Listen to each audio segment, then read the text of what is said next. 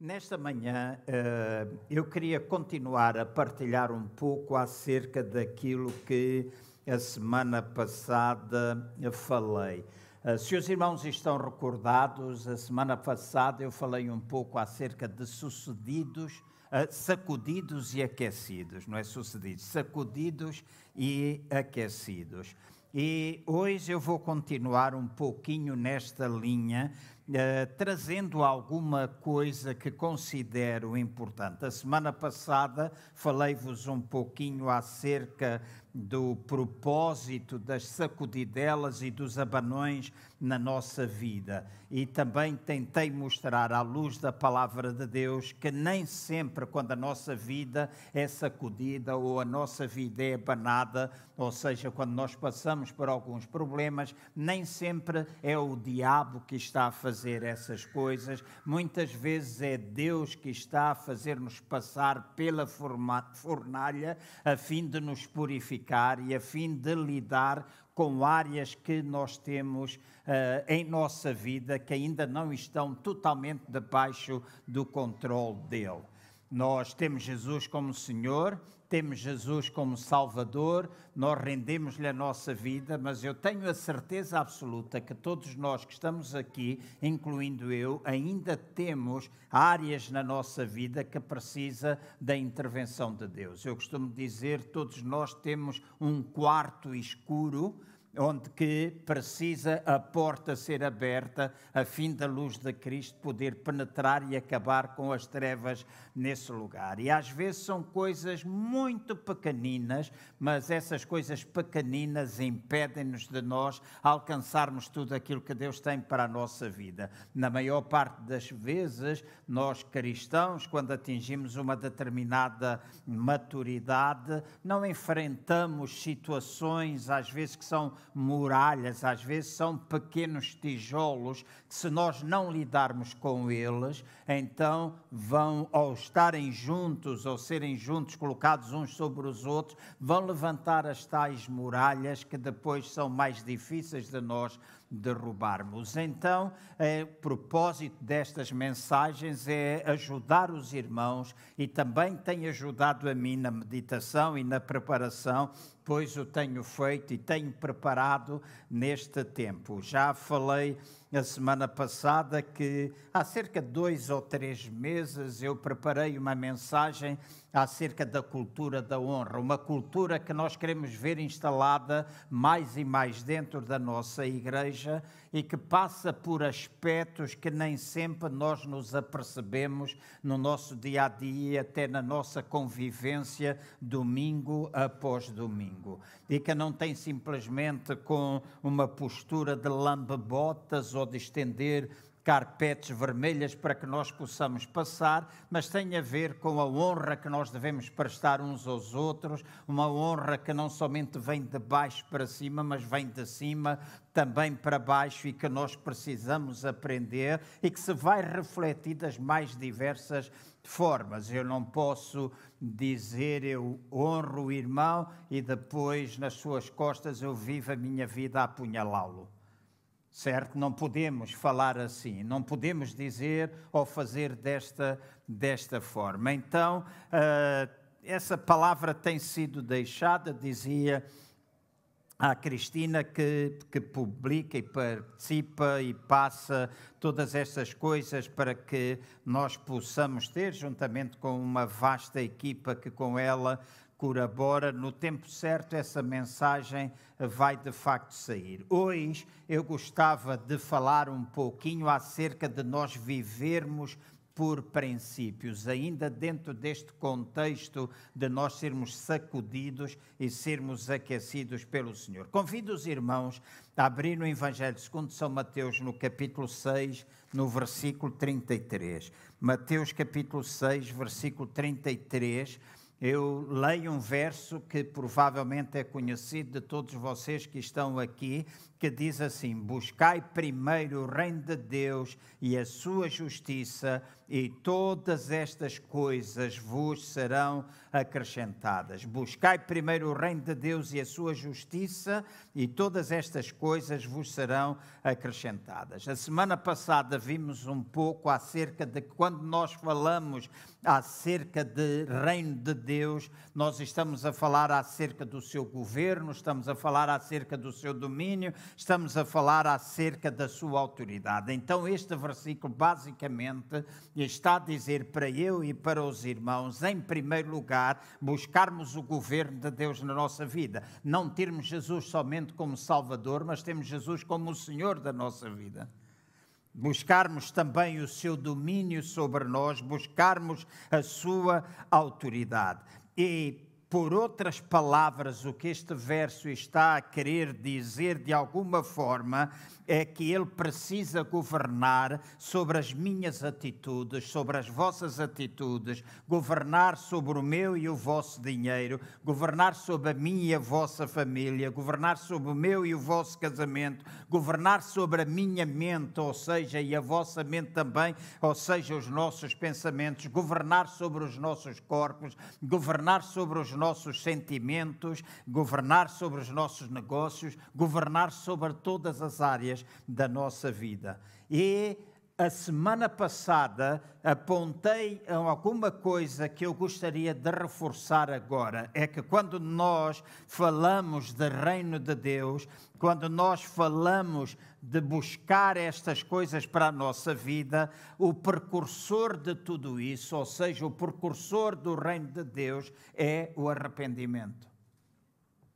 Nós não gostamos, às vezes, enquanto, enquanto cristãos, não gostamos de ouvir esta palavra, mas arrependimento não é uma palavra simplesmente para aqueles que não conhecem Jesus, arrependimento também é uma palavra para cada um de nós cristãos. João Batista diz: Arrependei-vos, pois o reino de Deus está próximo. Então, a implicação é que o reino de Deus implica ou está associado ou representa uma nova forma de nós pensarmos, porque arrependimento, eu disse, prioritariamente envolve a nossa mente.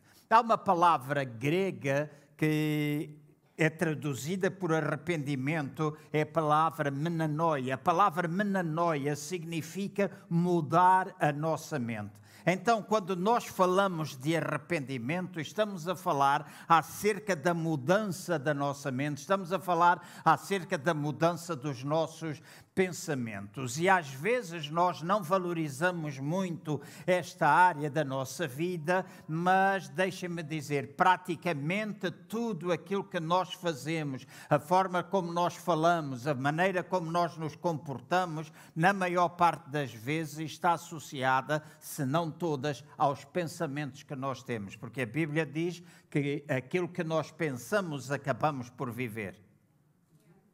Assim como o homem pensa, assim o homem é. Então, arrependimento tem a ver com mudarmos a nossa mente. Então, podemos concluir que arrependimento tem a ver com a mudança da nossa forma de, de pensar. É verdade que arrependimento também inclui uma operação sobrenatural do Espírito Santo na nossa vida, mas basicamente acontece quando eu e vocês mudamos a nossa mente. E isto significa que provavelmente que aquilo que eu hoje chamo de mal, eventualmente amanhã chamarei de bom, ou aquilo que eu chamo hoje bom, amanhã eu chamarei de mal, por causa da mudança que acontece na minha vida, acontece no meu pensamento e acontece no vosso pensamento também. No hebraico, a palavra para arrependimento é uma palavra que amplia um pouco o sentido da palavra grega, de que mudamos a forma de pensar. No hebraico, a palavra aponta para que eu e vocês tenhamos de mudar de sentido ou direção na nossa vida. Nós não somente mudamos o nosso pensamento, mas nós também mudamos de direção. Se nós vamos nesta direção, porque nos arrependemos, nós começamos a caminhar desta e é fruto da mudança da nossa, da nossa mente. Então, as pessoas, às vezes, quando isto acontece, vão dizer: tu estás diferente, já não és a mesma pessoa que tu eras há dois anos, tu mudaste e muitas vezes as pessoas ficam tristes, mas eu costumo dizer: é arrependimento. É aprendizagem às vezes da vida. Alguns anos atrás, um amigo meu disse-me: nós estávamos a conversar, ele conheceu-me, nós estudámos juntos aqui em Fanhões, e esse meu amigo dizia-me, 10, 15 anos, talvez 15 anos atrás, um pouquinho até mais, eu não sou assim muito bom com essas datas, mas esse meu amigo, ele dizia: Tu estás tão diferente, tu estás tão diferente, tu és um João diferente. E eu disse sim, não sei se tu estás a dizer isso como sendo uma coisa boa ou como uma coisa má. Para algumas pessoas, o João que existe hoje é mau, porque o João antigo deixava que os, toda a gente fizesse cocó em cima da cabeça dele, limpava a porcaria, ainda ria e pedia desculpa. O João que tu estás a conhecer já não é aquele que deixa fazer cocó em cima da cabeça, limpa, ri e pede desculpa. É alguém que é capaz de dizer: Eu não gosto, eu não quero.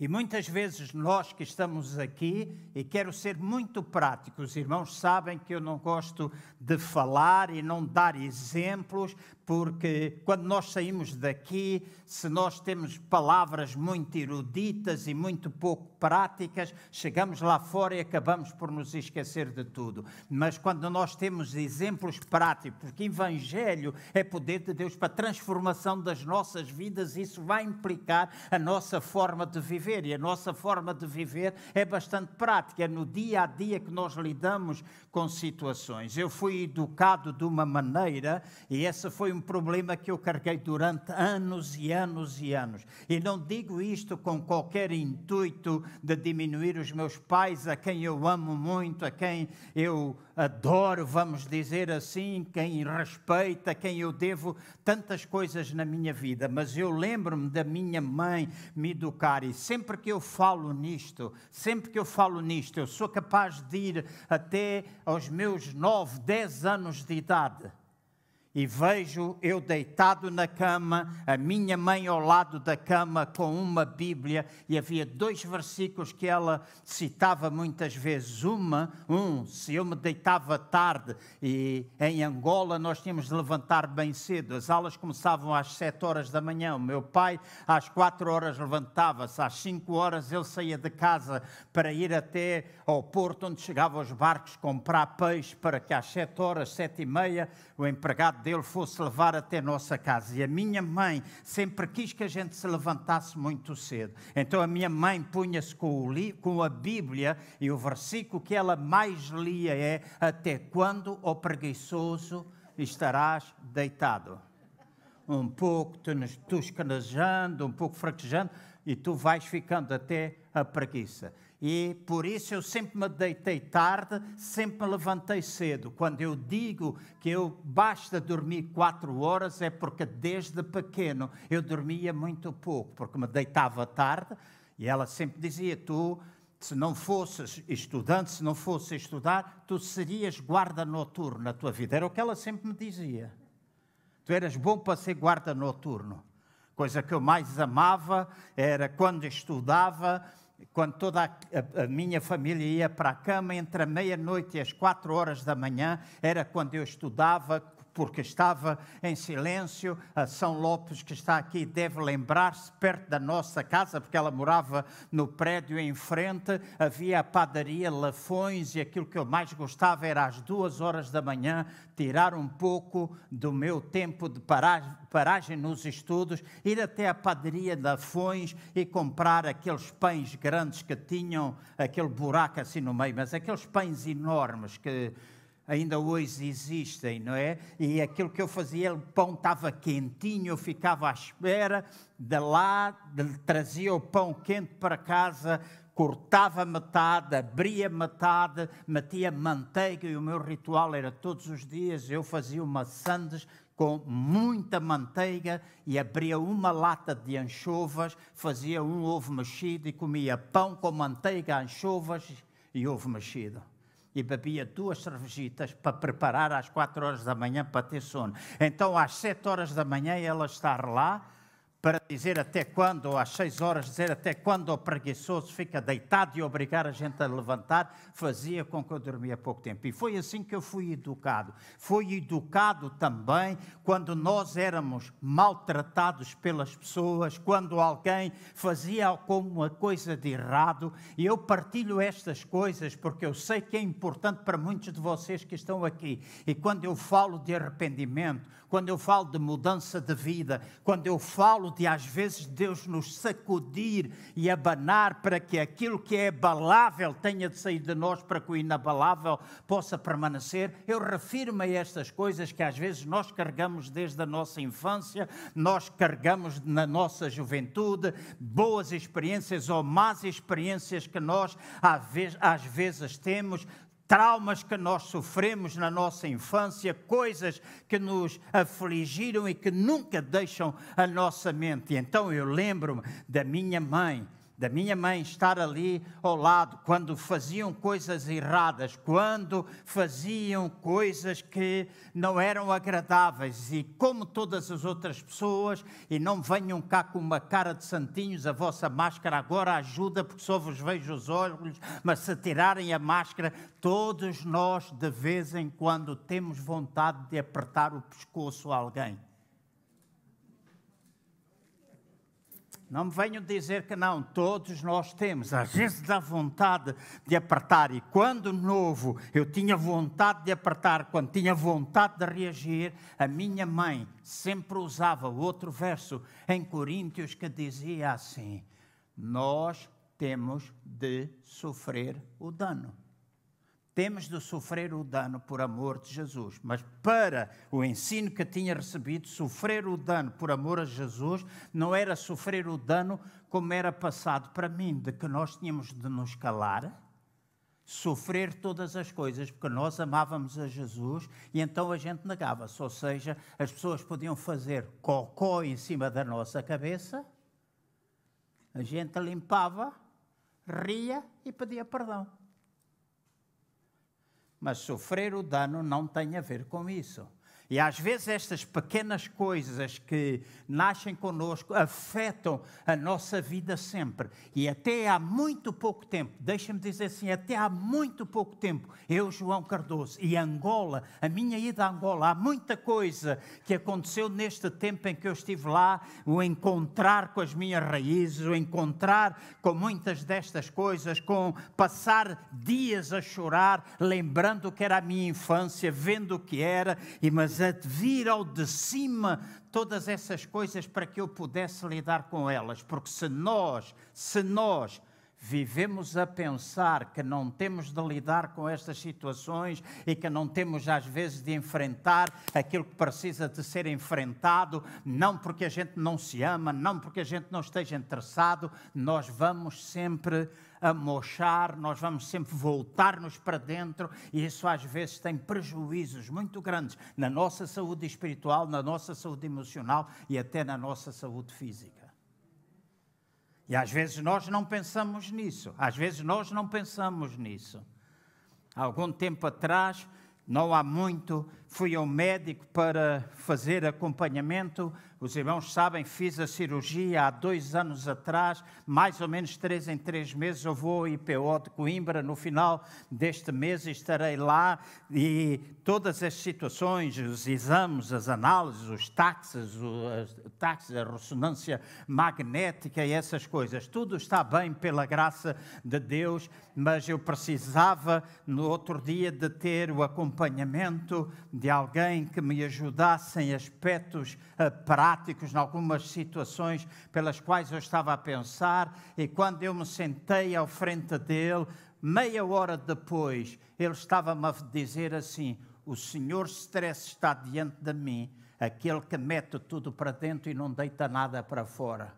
E de repente eu lembrei-me que às vezes ainda ficam aquelas raízes de nós sofrermos tudo por amor. Às vezes sofrer o dano. Então, estas pequenas raízes, às vezes dentro da nossa vida, tem interferência. E quando nós falamos de arrependimento, quando nós falamos de ter mentalidade de reino, nós estamos a falar acerca do tal governo, da tal autoridade, do tal poder na nossa vida a qual nós precisamos submeter. Não temos de viver a culpar os nossos pais porque eles não tiveram culpa de nada, eles simplesmente passaram provavelmente aquilo que eles também receberam. E às vezes nós nem nos apercebemos, e esta é alguma coisa que há muitos anos atrás eu fiz num curso uh, com um americano chamado Conflitos Básicos Juvenis, quando eu trabalhei com os jovens acerca das oito áreas mais problemáticas da vida de um jovem. Eu estudei a maneira de ministrar naquele tempo, quando eu comecei a trabalhar com os jovens, e uma das coisas que era dito era de que às vezes nós queremos culpar os pais, mas eles, porque estiveram debaixo de uma cadeia de comando também, começaram a refletir aquilo que os pais não querem. E normalmente na nossa vida, deixem-me usar um exemplo prático, eu vou pedir ao Pedro para chegar aqui, vou pedir ao, aos dois Pedros, né? um é o Soares, outro é o Correia ok? Então vou tentar exemplificar para os irmãos. O Pedro é o meu pai, mas o Pedro teve alguém que foi pai dele ok? Então educou-o numa determinada maneira. Às vezes, quando ele foi educado de uma determinada maneira, se ele não concorda, se ele não manteve o, se ele não manteve o foco naquilo que é reino de Deus, ele normalmente vai reproduzir em mim tudo aquilo que ele não gostou nem do pai nem da mãe. E eu, porque recebo alguma coisa dele, e se eu não gosto, eu vou reproduzir nos meus filhos aquilo que eu não gosto e os meus filhos vão reproduzir. Mas a, a coisa interessante é que normalmente, se ele me deu uma educação rígida, por exemplo, normalmente aquilo que eu reflito nos meus filhos é uma educação da liberdade.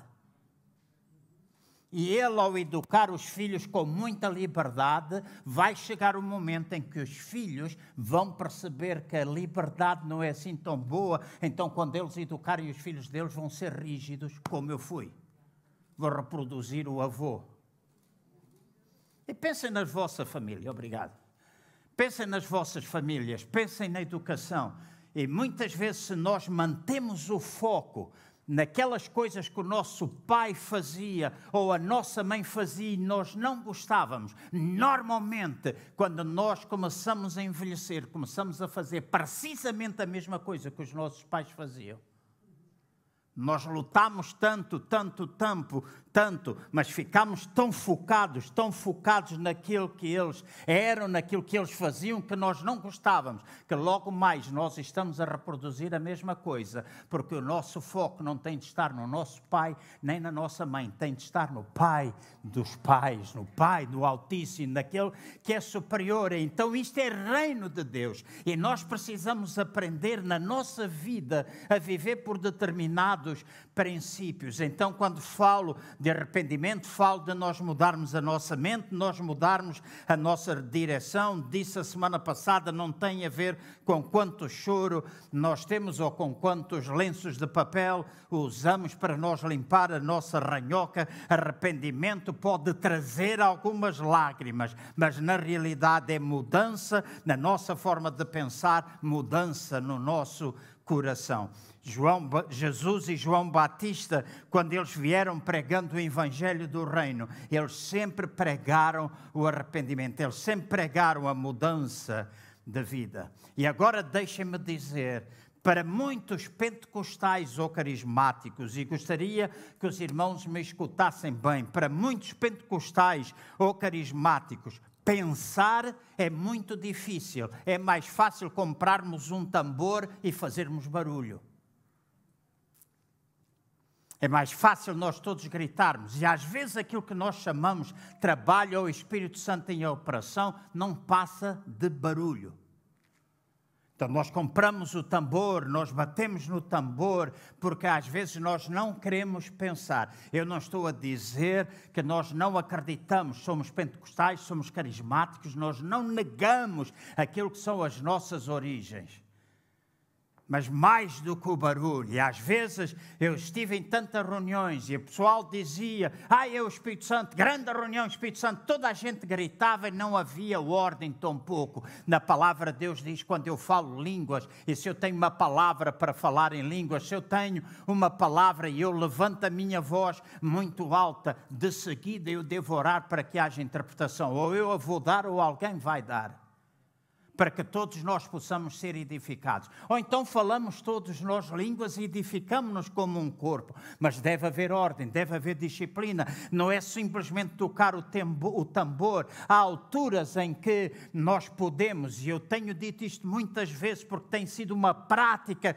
que muitos irmãos e irmãs têm perdido, o falar em línguas todos os dias. Quem fala em línguas todos os dias edifica-se a si mesmo. É bíblico, está escrito na palavra Deus. Eu sou edificado na minha santíssima fé quando eu falo em línguas.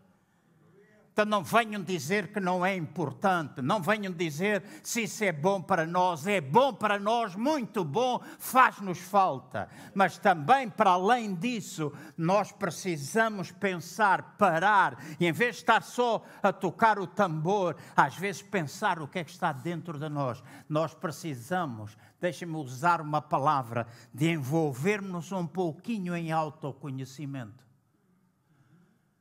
nós conhecermos um pouco o que é que vai cá dentro. E percebermos que há coisas que precisam ser quebradas, há princípios, há vivências que nós temos, fruto daquilo que foi no nosso passado, as experiências que nós vivemos.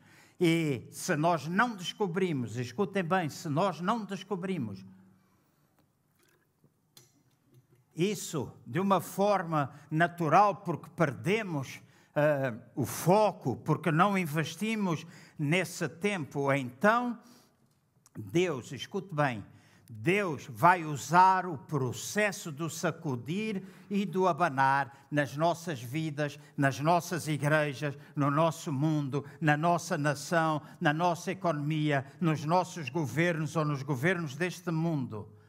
E Deus vai ter de usar essa metodologia e pode inicialmente parecer negativo, mas lembrem-se daquilo que está escrito lá no livro de Gênesis: os livros, os dias de Deus sempre começam à noite.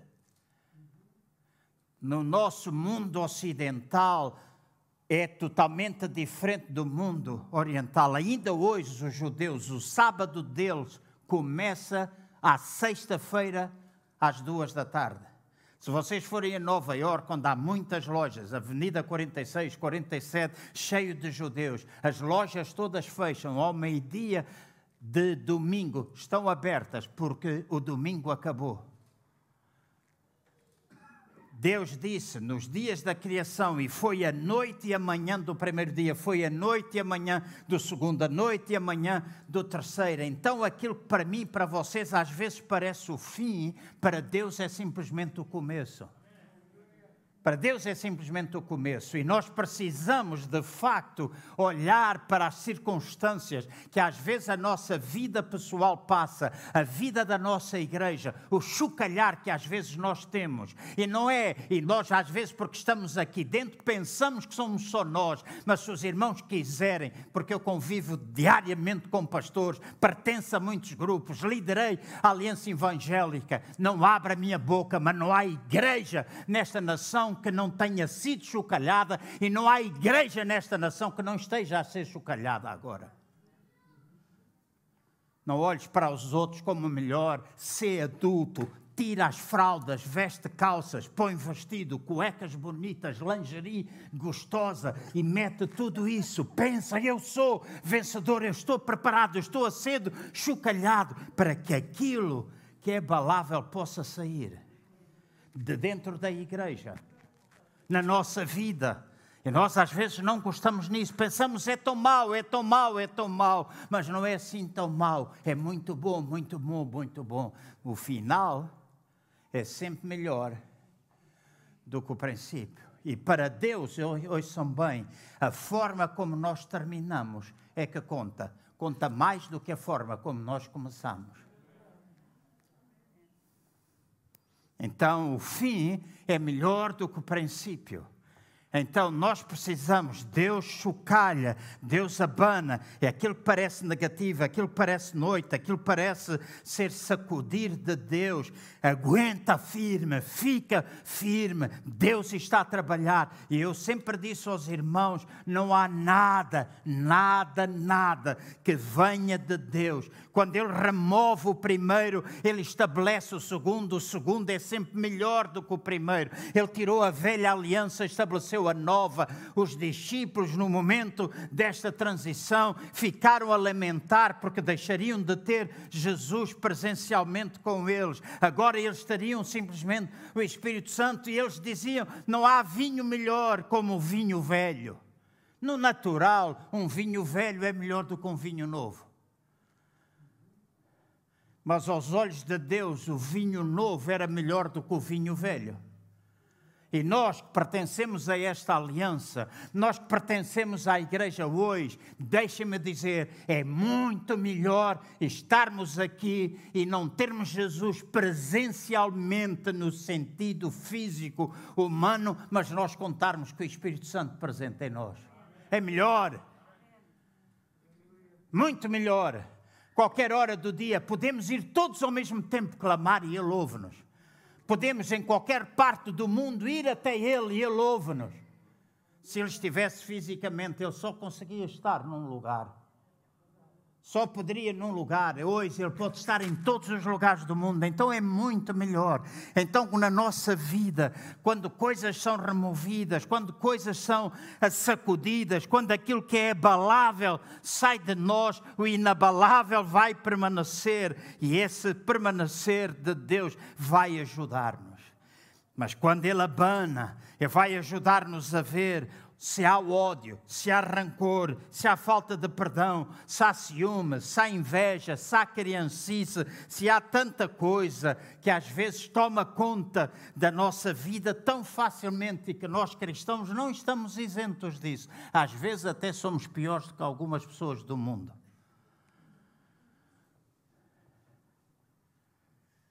Por isso, tanto desalento, tanto desapontamento. E a igreja não é o pastor, a igreja não é o CCVA. CCVA é uma igreja local, a igreja é esta igreja universal da qual todos nós fazemos parte. E não é nada que nós não saibamos que há este chocalhar de Deus. E é bom que Ele nos chocalhe para que aquilo que é daquilo que não é uh, abalável, aquilo que é inabalável na nossa vida, possa na realidade permanecer.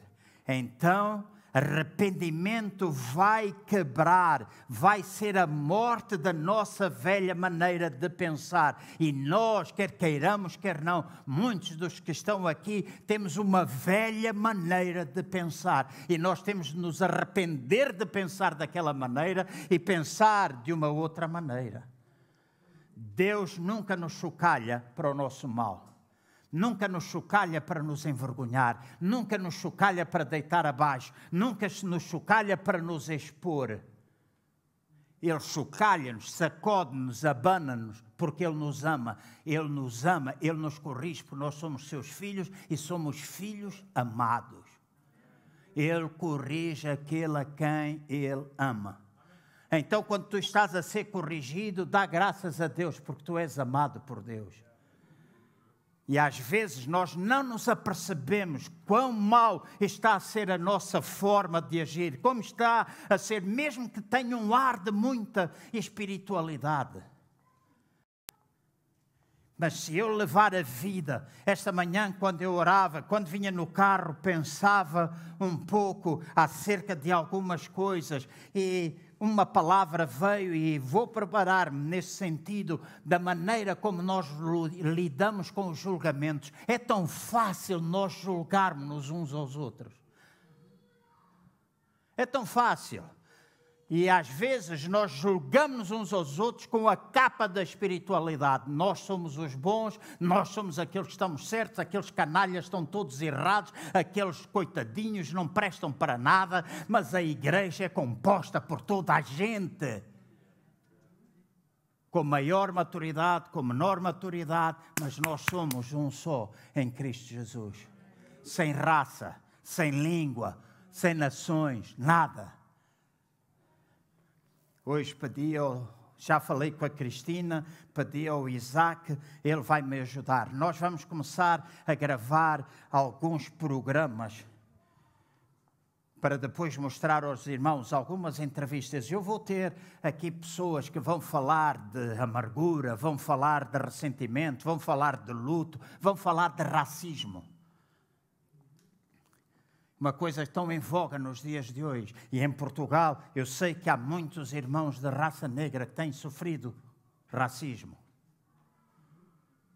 Certo? Muita gente tem sofrido.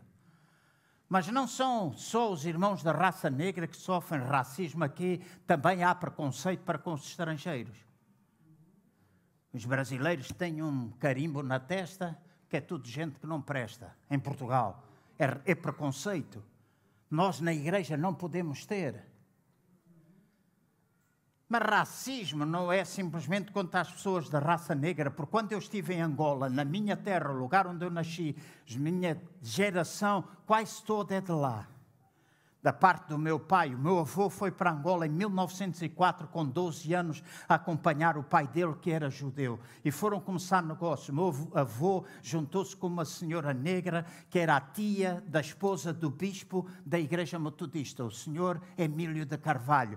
E eu cresci no lado do meu pai com isso. Meu tio-avô fez uma série de filhos. Então, a minha mãe dizia que eu tinha mais de 200 primos mulatos e negros na minha família. Porque lá em Angola só uma coisa que o pessoal faz é filhos. Faz muitos filhos. Esta é a realidade.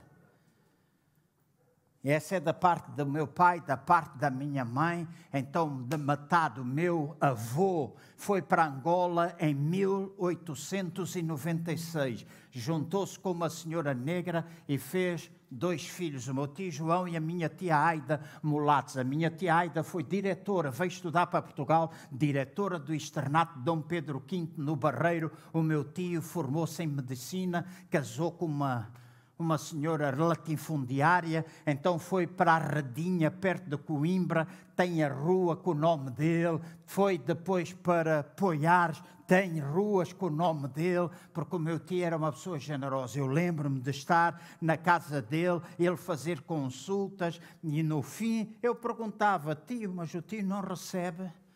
E o meu, meu tio dizia, filho, eles já me trouxeram uma dúzia de ovos já me trouxeram um garrafão de azeite, já me trouxeram um vinho.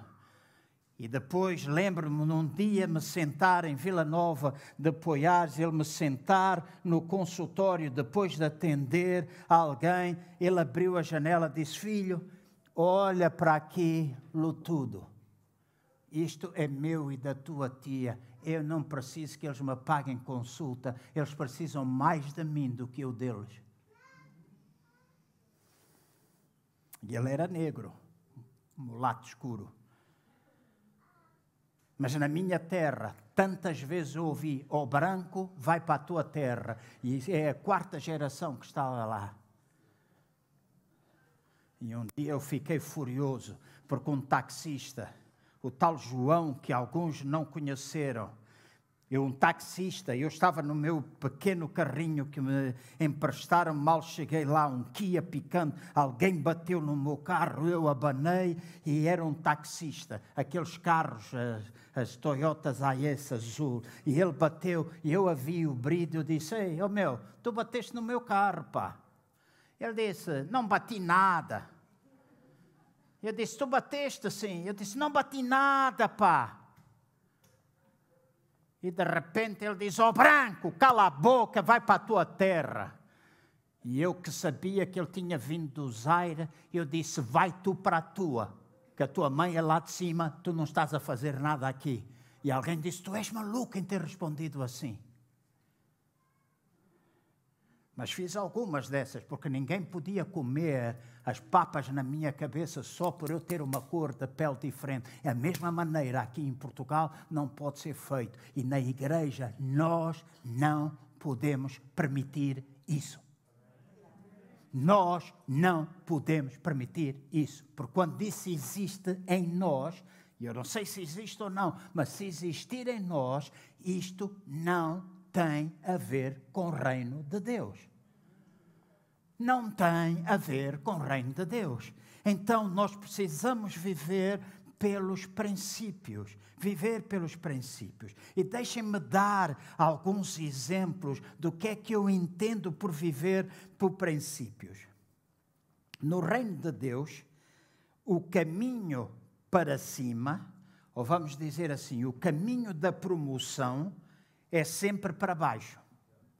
Caminho para cima é sempre para baixo, ou seja, para eu ser promovido, eu preciso humilhar-me. No reino de Deus é assim. No mundo lá fora, tu metes cunhas, não importa quem é que tu pisas, não importa quem é que tu atropelas, o importante é tu chegares ao topo da forma como tu entenderes, usando os meios todos que tu quiseres entender. Mas, na realidade, se eu quero ir para cima, se eu quero ser promovido, uma vez que a promoção vem do Senhor, é esperado que eu me possa humilhar a mim mesmo, que eu possa ir para baixo, para baixo, que eu possa ter uma atitude de servo. E há algum tempo atrás, um mês e tal, eu escrevi no meu Facebook um artigo acerca da diferença entre humildade e submissão. Humildade não é nós sermos feitos capachos de toda a gente, é eu saber o meu valor, lutar pelo meu valor, mas ainda assim reconhecer que tudo aquilo que eu tenho ou sou vem pelo favor de Deus na minha vida. E é humildade. Submissão é quando nós, desculpa, e os irmãos já sabem que eu prego assim, não sei se eu vou dizer agora, porque já pensei duas vezes. Mas às vezes nós pensamos que humildade tem a ver com toda a gente, nós baixarmos, as pessoas verem o nosso rabiosca e a gente ficar todo feliz. Isto não é humildade, a maior parte das vezes é submissão. Porque nós estamos todos em pé de igualdade. Às vezes temos diferentes níveis de responsabilidade. Nós nem sempre estamos num nível igual. Lembro-me aqui há muitos anos, alguém, quando eu fiquei pastor da igreja em Moscavide, um rapaz novo, talvez com oito, sete, oito anos, e eu fui pastor do jovem dele e sempre brincávamos, sempre íamos, mas nunca houve este tipo de relação. No dia em que eu fiquei pastor, ele chegou atrás de mim, estava à entrada, aquelas portas de ar onde sentava o irmão Serafim. E eu estava ali a falar com o irmão Serafim, e ele chega atrás de mim, pá, uma grande palmada nas costas. É pá, estás bom? E eu virei-me para trás e disse: Eu e tu não andamos na mesma escola. E naquele dia eu tracei uma linha. Não que haja falta de respeito, não que haja superioridade, nós somos todos iguais mas nós precisamos aprender a respeitar-nos uns aos outros. E aqui entra a cultura da honra. E não honras a tua igreja quando tu a deitas abaixo com as tuas palavras e com as tuas atitudes, com aquilo que escreves no Face. Não entras quando tu falas mal do teu pastor ou dos teus pastores. Não entras quando falas mal dos teus irmãos. Não estás na cultura da honra. E isto não é viver por princípios. E nesta parte de vivência pelos princípios. Se eu quero ir para cima, eu tenho de ir, eu tenho de me humilhar, eu vou reconhecer, eu vou reconhecer que o meu sucesso não vem através das minhas proezas, não vem através das minhas realizações ou das minhas execuções. Meu sucesso vem porque eu recebo, eu alcanço de Deus, não é porque eu esgravato para lá chegar. E isto é importante. Dentro de uma semana, da manhã, uma semana, vou estar a falar para um grupo de pastores de várias igrejas, onde eles pediram para partilhar algumas coisas da palavra e partilhar um pouco o meu testemunho. Durante anos, por causa da educação que eu tive, no dia em que eu fui convidado para ser pastor, e eu estou a falar algumas coisas para ajudar os irmãos, no dia em que eu fui convidado para pastor da igreja em Moscavide, pelo pastor João Barradas, a primeira coisa que eu fiz foi ligar para o irmão Leonídio e dizer: Tu ficas, eu vou ajudar-te. Porque eu nunca pensei que era capaz de liderar. Ainda estava no instituto, o pastor Leonardo Frampton, professor, chamou-me ao gabinete dele e disse: João, tu és um líder. Eu disse: Eu não lidero nada, eu nem sei o que é, que é essa coisa de liderar, eu não sei nada, porque nem era tão pouco capaz de valorizar. Eu disse: Não. E ele disse: Houve uma coisa, todos os teus colegas te respeitam. Eu fui presidente da comissão do estudantil, fui presidente dos solteiros, fiz a reivindicação de, no instituto nós não comermos mais mão de vaca? Porque todos os dias, dia sim, dia sim, era mão de vaca. E outro prato que até hoje eu não sou capaz de comer, jardineira. Até hoje eu não consigo. Já olho e às vezes até digo, isto se calhar até é capaz de ser bom, com carne, jardineira com carne. Mas aquilo que eu comia lá era tudo menos carne. Outro prato, salada russa. Então acabei com a mão de vaca, com a salada russa e com a jardineira. Foi uma reivindicação. Foi uma reivindicação. E naquela altura eu dizia, mas não consigo. E não consigo comer porque salada russa. Porque aquilo era tudo menos salada russa. Era batata com maionese e estilhaços de espinhas. Tinha tudo menos peixe porque iam até Cascais buscar aquele peixinho pequenino que ficava nas redes, é que era para deitar fora, e a gente levava para o instituto, porque não havia muito dinheiro para a gente viver. Então há coisas que não deixam, não saem da nossa cabeça. E eu dizia, eu não sei o que é isso. Eles dizem, mas todos, todos votaram, tu tens liderança, tu tens. E ainda hoje eu não acredito que eu tenha uma grande liderança, nem sei muito bem. Sei que há todas as lideranças diferentes, eu tenho o meu estilo e todas são boas quando funcionam. E estou a escrever um livro, já comecei, vou no primeiro capítulo, que eu chamo A Outra Face. E vou esperar que um designer faça isso. A minha cara matada e a outra cara ter a minha, a minha face dividida em duas partes, uma em que sou eu, outra em que não sou eu, para mostrar a diferença em que é que existe entre o nosso lado pastoral e aquilo que é também o nosso lado natural, porque ninguém fala disso. Nós temos carne como vocês têm. Sofremos como vocês sofrem. Precisamos que nos apoiem, que nos encham, que nos levantem o nosso braço. Também temos depressões às vezes. Não pensem que são só vocês, todos nós temos, lutamos. Também choro, passo noites às vezes a chorar. Todos nós temos esse lado na nossa vida. E falamos tanto das nossas responsabilidades enquanto pastores, mas hoje ninguém gosta de ouvir qual é a vossa responsabilidade para conosco, pastores. Porque acham que a gente está a pedir, fiquem lá com o vosso dinheiro, porque quando a gente serve a Deus, Deus sempre nos sustentará. É bíblico, é bíblico a igreja sustentar o seu pastor, é bíblico. Mas se não fizer, nós sempre confiaremos no Deus Todo-Poderoso. Deus sempre nos vai suprir. Mas esta é dois lados. Então o caminho para cima é para baixo, quando nós pensamos em viver por princípios no reino de Deus, a forma de nós possuirmos é nós dando.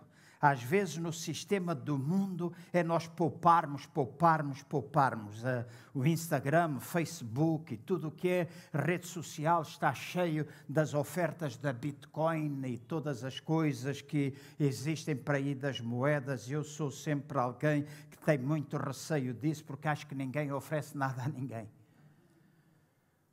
Maior parte daquilo que a gente alcança é fruto do nosso trabalho.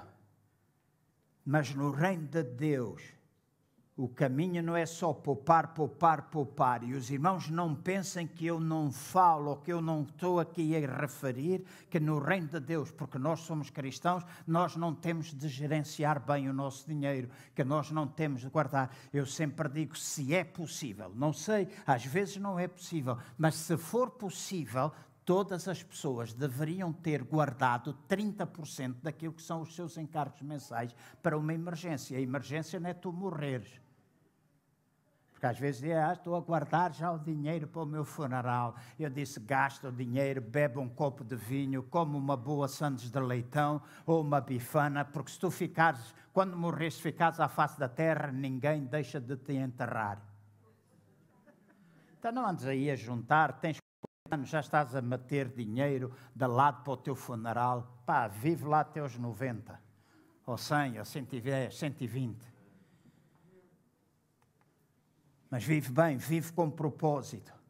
Então, no mundo, a pessoa é ganhar o que puder, poupar o que puder, ter juros o que puder, e depois eu vou sentar-me e descansar. E hoje há gente a dizer: ah, é tão bom trabalhar de casa. É bom trabalhar de casa, eu não vou dizer que não seja bom trabalhar de casa, mas tanta oferta, vive e não sei quê, e nestes grupos e naquelas empresas e mais naquela, vem, casa, entra na minha equipa, etc. Faz não sei quanto, porque vai chegar o dia, mostram fotografias do pessoal dentro do barco, mesmo que seja alugado, fazem parecer que é dele. Alugam uma limusine e fazem parecer que são deles, que andam ali sempre de limusine. Há coisas mais importantes do que nós andarmos de limusine. E enquanto cristãos, no reino de Deus, melhor é dar do que nós recebemos.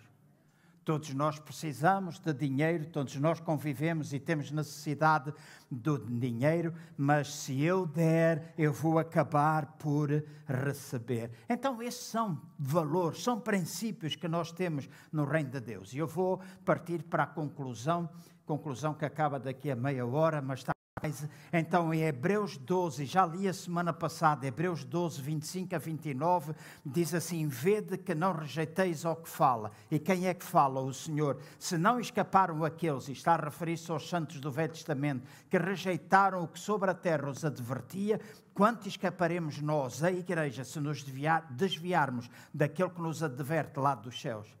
Então a sua voz abalou, ou sacudiu, abanou a terra, mas agora ele prometeu, dizendo: Ainda uma vez abalarei não só a terra, mas também o céu. Prometendo, dizendo: Ainda vos abalarei, não só a terra, mas também o céu. Por outras palavras, eu abalo aquilo que é natural, eu abalo aquilo que é espiritual. Ora, esta palavra ainda uma vez mostra a remoção das coisas abaláveis, como coisas criadas, para que as inabaláveis permaneçam. Pois que tendo, e aqui está a referir-se à igreja, tendo recebido um reino que não pode ser abalado, retenhamos a graça pela qual sirvamos a Deus, agradar com reverência e santo temor, pois o nosso Deus é fogo consumidor. Quem abala? Deus, não o anticristo, não o diabo. Deus abala. Com o propósito. Qual o propósito dele abalar? Para que aquilo que pode ser abalado saia, para que o inabalável possa permanecer. E o que é que permanece? O que é que permanece? No versículo 29 diz que aquilo que permanece é tudo aquilo que está fundamentado no reino de Deus. Tudo o que está fundamentado no reino de Deus é aquilo que permanece. E porque é que Ele abala? Porque Ele nos ama e Ele deseja corrigir-nos. Então, escuta bem.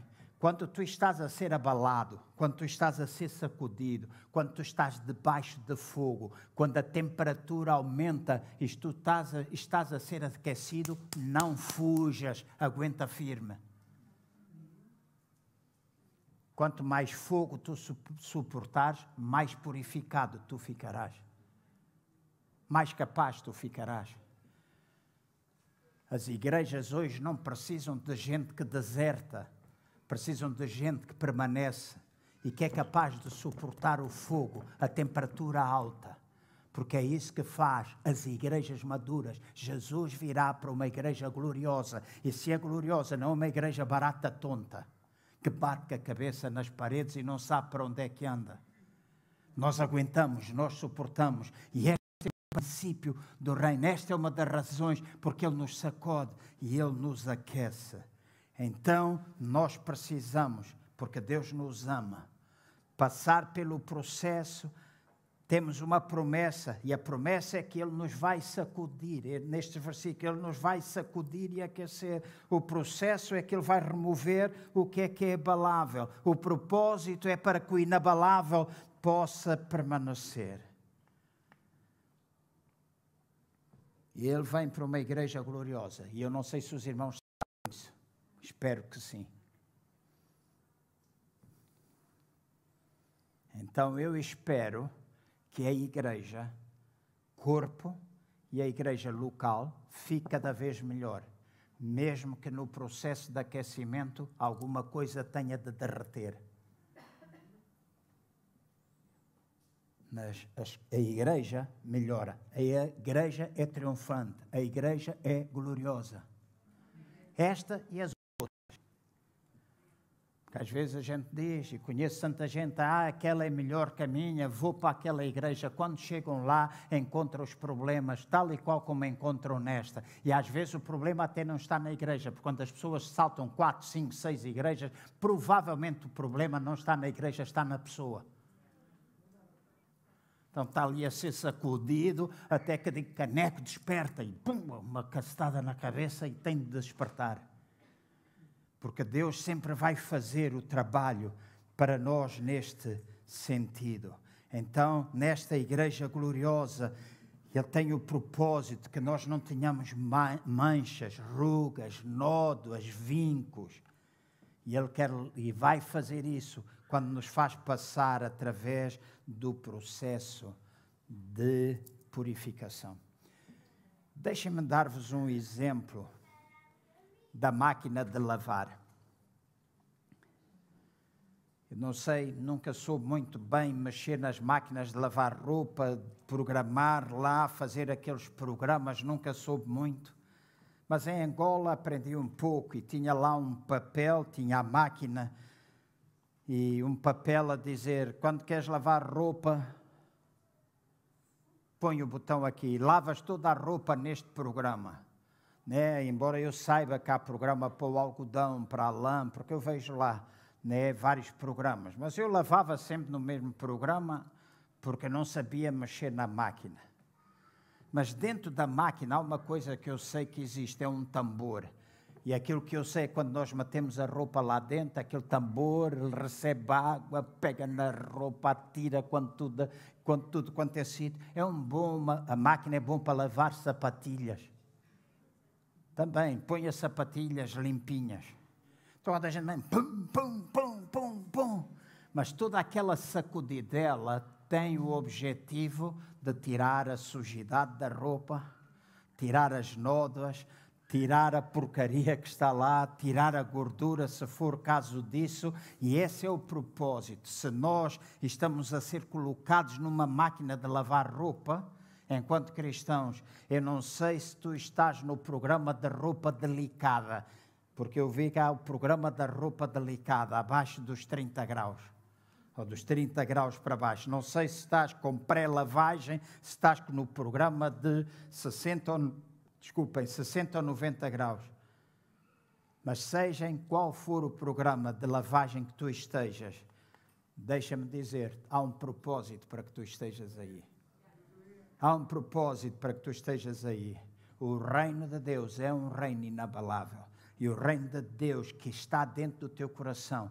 Os judeus esperaram Cristo pensando que ele ia estabelecer um reino terreno, do qual ele seria rei. Mas Jesus mostrou que a forma dele pensar ou a forma dele estabelecer o reino não tem nada a ver com o terreno, não tem nada a ver com a política, não tem nada com nós, conosco, igreja, nos transformarmos em partidos políticos. Há alguns anos atrás fui convidado para formar um partido político evangélico. Muitos pastores se juntaram, fomos todos para o antigo Hotel Penta e fizemos e eu disse: vocês vieram bater com a pessoa errada, porque eu sou daqueles que igreja é uma coisa, política é outra. Tem convicções políticas, sim, mas eu não gosto de ver as coisas misturadas.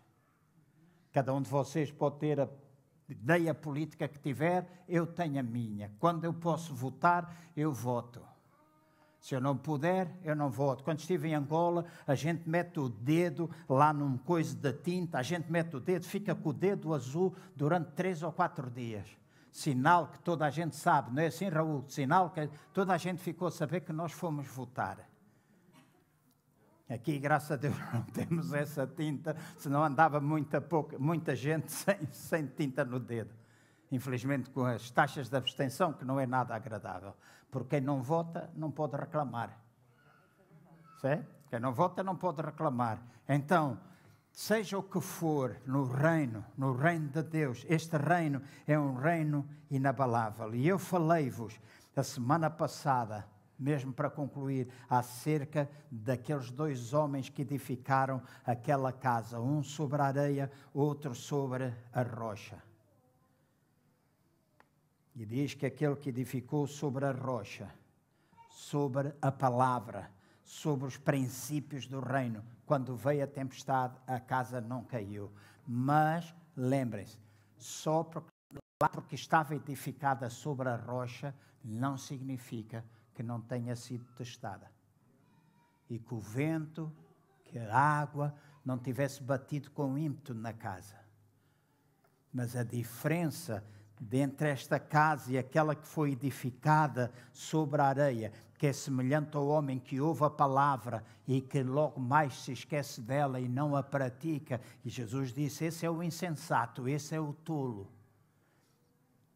Então, na igreja, nós eventualmente podemos ter insensatos, podemos ter tolos de vez em quando, e podemos ter sábios, gente que edifica sobre os princípios do reino. Por isso eu dizia: a igreja às vezes é chocalhada, pessoas são chocalhadas, a vida da pessoa é chocalhada. Porque Ele quer que aquilo que é reino possa permanecer e nós estejamos ligados e fundamentados na palavra de Deus.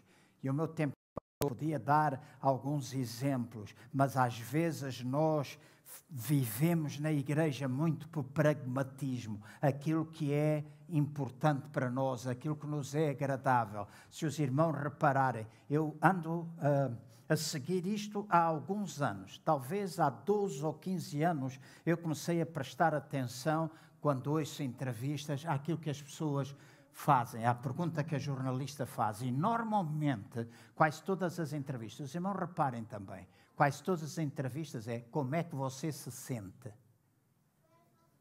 Então as pessoas apontam muito para aquilo que se sente. Mas na realidade não tem muito a ver. Reino de Deus não tem muito a ver com aquilo que tu te sentes, tem a ver com quanto tu mudas. O que é que produziu? Temos problemas, discussões, aborto. Ah, eu tenho direito de fazer um aborto. Claro que tens direito de fazer aborto. Ah, eu tenho direito de ser homossexual. Claro que tens direito a ser homossexual. Eu tenho direito a ser prostituta. Tenho direito a ter leis. Tens direito a ter leis. Tens direito a fazer a marcha gay. Tens direito a fazer a marcha gay. Tens direito de ser político. Tens direito a fazer política. Todas essas pessoas são bem-vindas à igreja tem direito de usar cabelo verde. Venha lá com cabelo verde, embora eu sou Gosto mais do vermelho. Vem lá como tu queres. Toda a gente tem direito, mas reino de Deus não tem muito a ver com direitos. Tem a ver quanto reino tu tens dentro de ti. Porque a gente luta, ou as mulheres que querem os direitos das mulheres, o direito do aborto, o direito disto, o direito daquilo, as pessoas lutam pensando nos seus direitos. Quem faz um aborto alguma vez pensa no direito da criança? Normalmente não pensa. E agora não estou aqui a entrar se é correto, não é? Se alguém já fez, nem sei nada, não sei nada dessas coisas. Tive uma empregada que ela fez vários, ela contou-me, fez vários. E ela uma vez disse-me, Senhor João, sabendo que era pastor, ore por mim. Não há dia nenhum que eu não sonhe com crianças mortas e muito sangue derramado. A vida dela passou a ser um inferno. Toda a gente tem direitos, toda a gente tem direitos, mas aqui não é quanto direito tu tens, é qual é a tua responsabilidade. Reino de Deus tem mais a ver com aquilo que é a tua responsabilidade, a minha responsabilidade, e não com o meu direito, nem com o teu direito. Então, nós precisamos de fazer isso com a moralidade, com outras áreas, com as igrejas.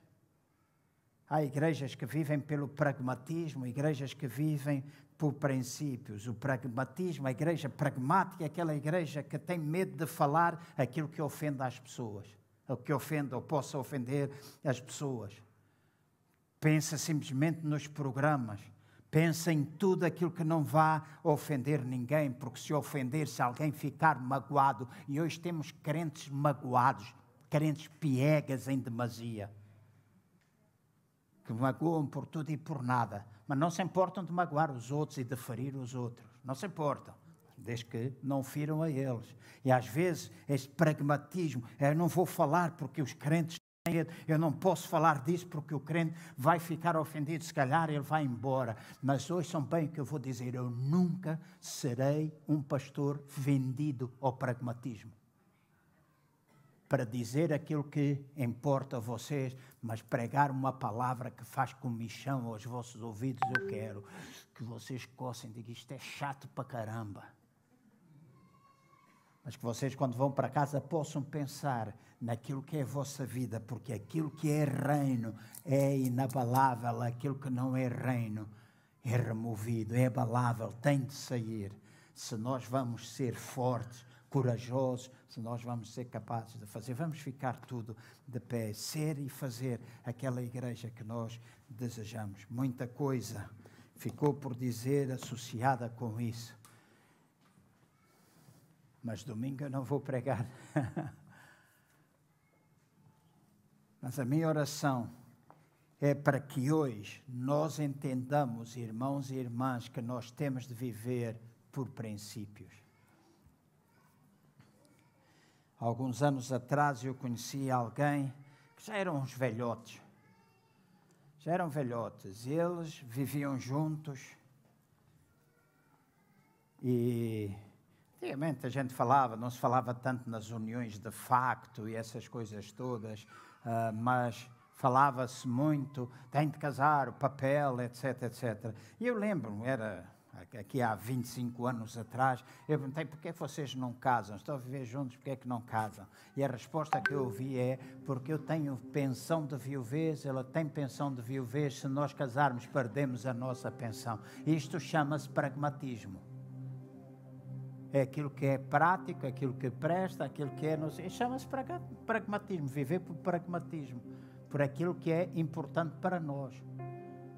Agora, eu não estou a dizer quem vive junto, que não tem. Não, eu não entro nesse caminho. Estou a falar reino, não reino, porque até no outro dia falava com um pastor, e eu vou dizer alguma coisa, espero que vocês sejam capazes de aguentar. A Bíblia nunca falou de carta de casamento, mas falou de carta de divórcio. Hum, já pensaram nisso? Porque aquilo que nos faz um, e agora, escutem bem, Deixem-me ser bem explícito. Aquilo que nos faz um com uma pessoa não é o papel, é a unidade espiritual, unidade emocional e a unidade física. No momento em que nós temos relações com uma pessoa, nós tornamos-nos um com ela.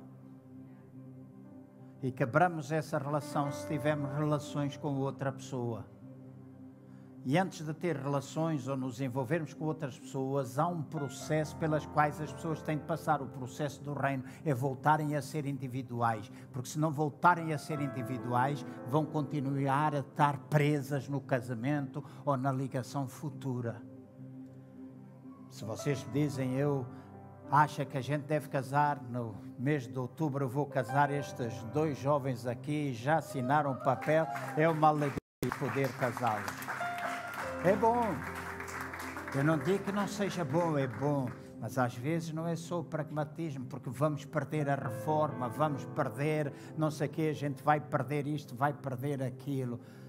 Princípios são princípios, a gente deve seguir os princípios da palavra de Deus. Amém? Está silencioso. De repente deixamos de ser uma igreja pentecostal e passamos a ser Como eu disse, nada, Batista é boa demais. Primeira igreja do frigorífico. Ficou frio, mas nós precisamos de facto. Eu vou pedir para vocês subirem, se faz favor, preparar para louvar a Deus e depois nós vamos embora.